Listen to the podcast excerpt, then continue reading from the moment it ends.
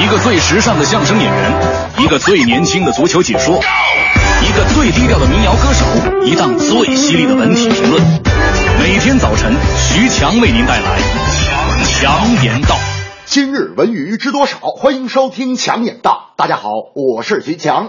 中国电影七月暑期档呈现偏冷趋势，不出意外，和去年相比将出现负增长。停止票补这一营销方式是造成票房下降的主要原因。票补指的是各个网上售票平台为笼络用户，电影发行方为获得排片量，或是让电影看起来销售火爆、吸引观众，或是为拿补贴、分票房等目的，通过低票价、赠票、包场助长一部电影票房的行为，在业内通常被称为票房注水、假票房。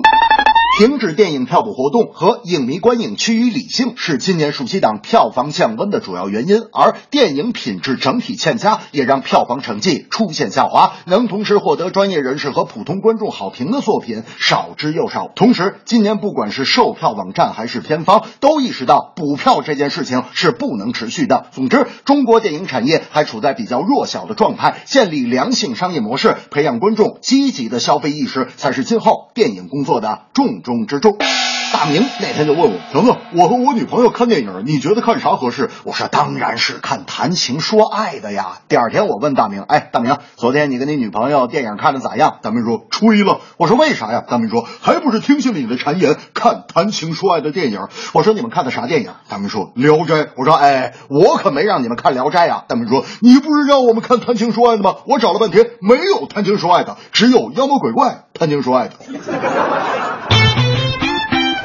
略显冗长的俄罗斯禁药事件尘埃落定。瑞士当地时间七月二十四日，国际奥委会在洛桑就是否禁止整个俄罗斯体育代表团参加里约奥运会作出最终裁定。根据国际奥委会执委会的最终裁决，只有俄罗斯田径队因禁药问题遭遇禁赛处罚，其他项目正常参加。同时，俄罗斯田径队遭罚也牵扯出国际田联主席迪亚克涉嫌收受一百万欧元贿赂，帮助俄罗斯涉药选手掩盖问题的事件。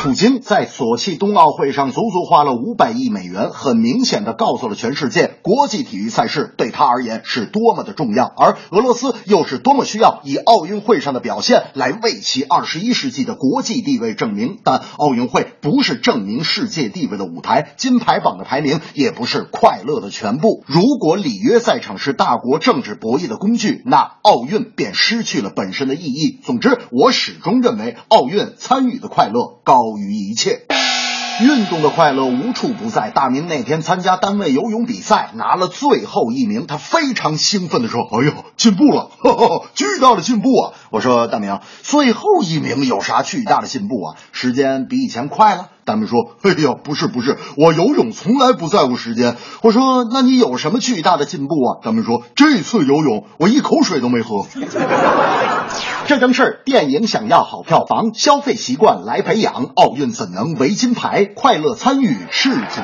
张。电影票房七月十七档，相比去年不太理想。影观看电影有方向，好的作品值得欣赏。